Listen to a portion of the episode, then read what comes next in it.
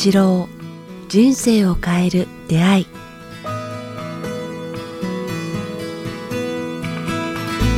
いつも番組を聞いていただきえーありがとうございます。えーこのポッドキャスト「人生を変える出会い」ではえー番組のえー継続のためにえーサポーター制度をえー始めました。えー北川先生一言お願いします。はい、どうかこれからも人々のために尽くせるその場を与えてくださいますようによろしくお願いいたします。北川八郎人生を変える出会いサポーター制度、えー詳しくは北川八郎ホームページもしくは j.mp スラッシュ北ポット .j.mp スラッシュ kitapod までチェックしてみていただけたら幸いです。それでは今週の番組をお聞きください。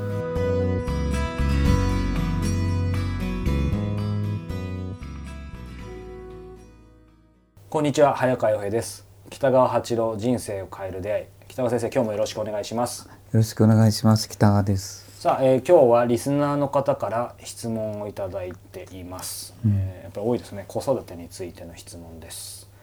えー一日の終わりに今日も一つ良いことをしたなと感じたく公園に行く時はゴミ袋を持って行きゴミを拾ってゴミ箱に捨てて帰っています。幼児の子供もそれが当たり前になり、えー公園一周ゴミ拾いが公園遊びのルーティンなりよく行く公園は商業施設の多い地区なので大人や子供の捨てるコンビニ系のゴミが多く終わった後は公園がきれいになり清々しいです。ただゴミ拾いをしている横で大人がゴミを普通に投げ捨てたり生垣の中に入れたりする姿を見ると子供も残念そうで人はしたことしか返ってこないんだよなんて声をかけたりしますが明らかに子供も大人にがっかりしています。こんな時どんな言葉を伝えたらいいでしょうか。ということです、でも素晴らしいですうね。ん。ね。この習慣が、私もでもよく拾うんですけどね。はい。でもまあ私はあの自分の全全善行ってまああ一言で言えば善行だと思うんですけども、はい。この善行はまあいつも言ってるんですけどあの自慢することや人に見せることや比較の中であの子供たちと一緒にやらなくていいと思うんですね。こう。うん。なんか計算したりとかじゃなくてこうやっぱあ善意と行為は一方通行と言いますかね、こうやりっぱなしでんですよね。そ。して見えないところでいいと、うん、陰そうそうそうですね見えないそれからそういうあのこあのなんかねここに書いてあるように散らかしたり投げ捨てたりする人たちをなんか非難したり怒ったりしても仕方ないんですね。うん。問題は自分自身がどんな生き方をするかうん。あの問題であって他人を咎めて生きていくのではなくて自分を清めていくのがこの人生のあ向上なんですよね。だからまあ他人がしないからというのは全く関係ない、うん。あなたが良きことをしてればあなたが使われていくしあなたがそういうことをしてると絶対良きことを真似しよう真似をしようとする人たちがもう絶対に増えていくからですね。じゃあその捨てた人を咎めたりとか、うんうん。こうある意味こういうふうにゴミ拾いするのはいいことだ徳を積んでるんだって意識すら持たずにもう淡々としていく。そうそう。まあ意識持ってもいいと思う。得をしてるといいことやってくると思ってていいと いいと思うんですよ。でも実際にいいことがやってくるし、あの顔が穏やかになってくるしあの生きて生きていることが楽しくなってくるから、この人生はやっぱりこう人多くの人と楽しい人生とトラブルの少ない人生を目指していくのがやっぱ、あの大いなる学びだと思うんですよね。だからまああの平気でゴミを捨てる人とか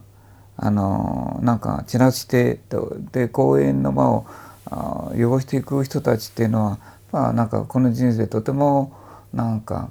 学びも少なくて生き方も荒くてそして人を傷つけるからまあ私に言わせればですよ。また来世もああんまり面白くない人生を歩んでしまうんですよね。で今世も同じような面白くない人生を歩んでしまってるからそういうふうに散らかしてるんですよね。だからもうそれはその人たちの問題でいいのではないかなと思うんです。でもこの方のように気が付く人はもうそんなことはどうだっていい。うんうん、これ現実的なあのちょっと人間っぽい感情も出ちゃうんですけど僕もこういうあの見てて経験とかやっぱすごいあるんですけどなんでしょう例えば自分が住んでる、えー、と住宅の周りで逆に子供が自分の子供じゃない他の子供がやっぱりゴミ平気で捨てたりとかしてるのを見た時っていうのは自分はどうすればいいんでしょう？今の話でいけばもう淡々と別に注意することなく拾うのかきちんと、まあ、先生よくおっしゃるその叱るじゃないですけど。今のあの現代昔は叱ってもよかったけれども今はこうなんかいろんな意味で叱るっていうのはとても難しくなったんですね。人が敏感になったし傷つく傷つきやすいから、だからそういう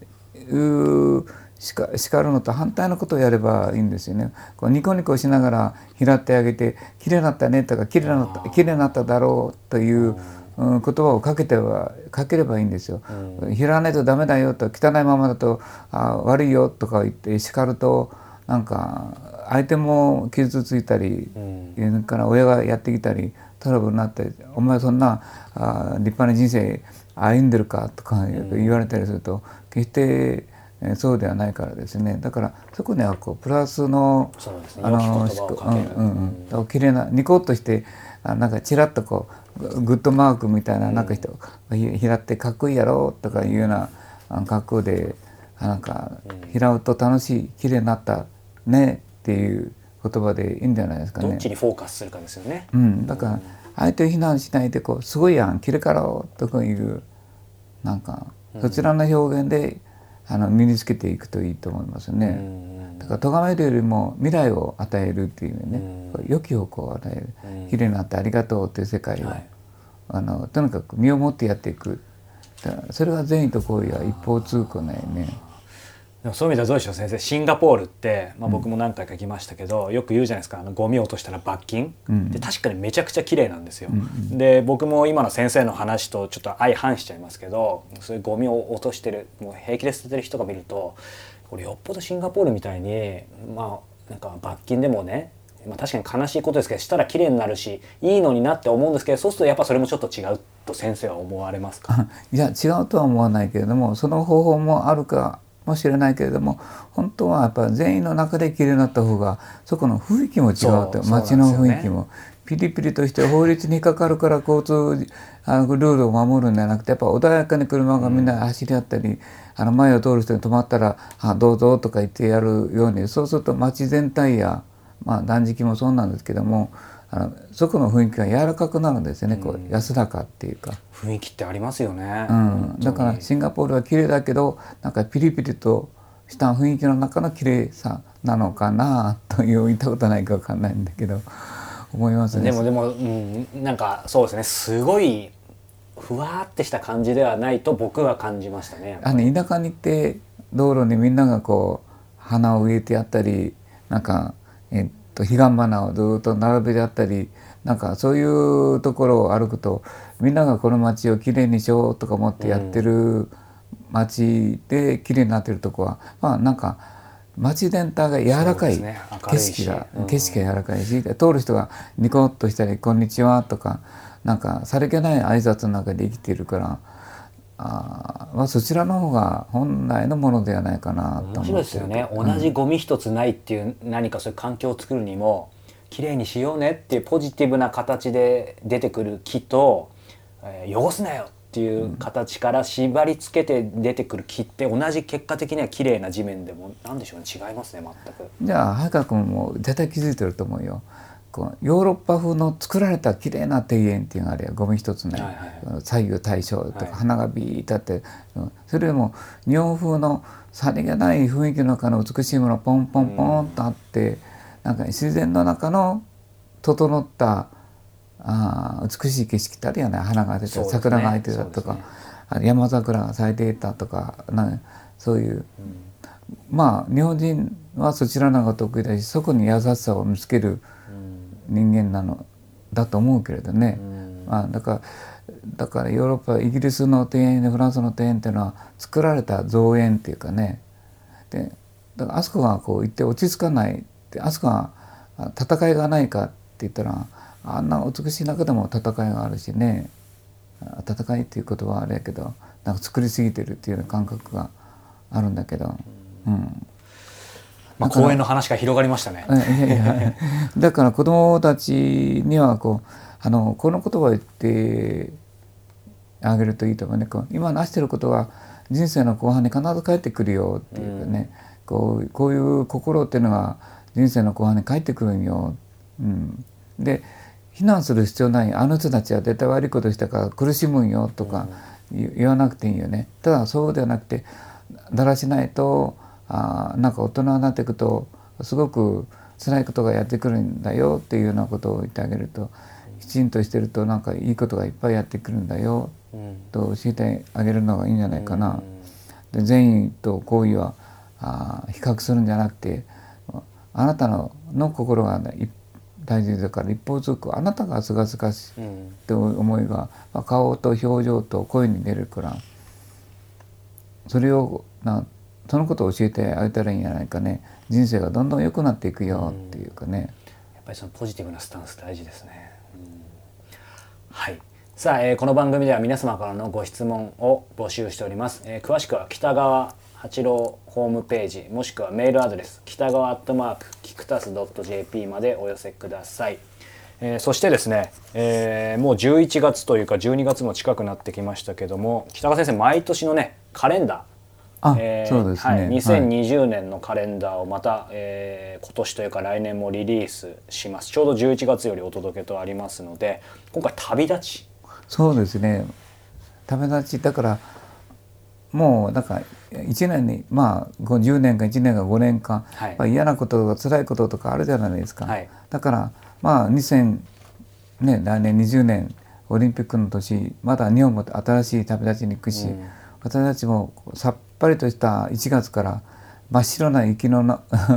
中で新しい旅立ちをして、うん、まあ、過去を忘れて、ね、真っ白な未来未来に美しいっていう意味ですよ真っ白、はい、未来に向かってもう一度新しく旅を立とう旅に立とうっていうか、うん、旅人となろうという意味で旅立ちをテーマにしたんですね。まあね、あの今年も毎毎年皆さん楽しみにされてると思いますけど北川先生の言葉一つ一つ、えー、一月分に掲載されてその自然豊かなね写真も一緒に入ってます、うん、これ見るだけでも、うん、僕は本当大したことないんですよ。本当にもうダメ人間ってだらしないから。だから自分を律するために一生懸命やってる。本当にでもだらしない恥ずかしい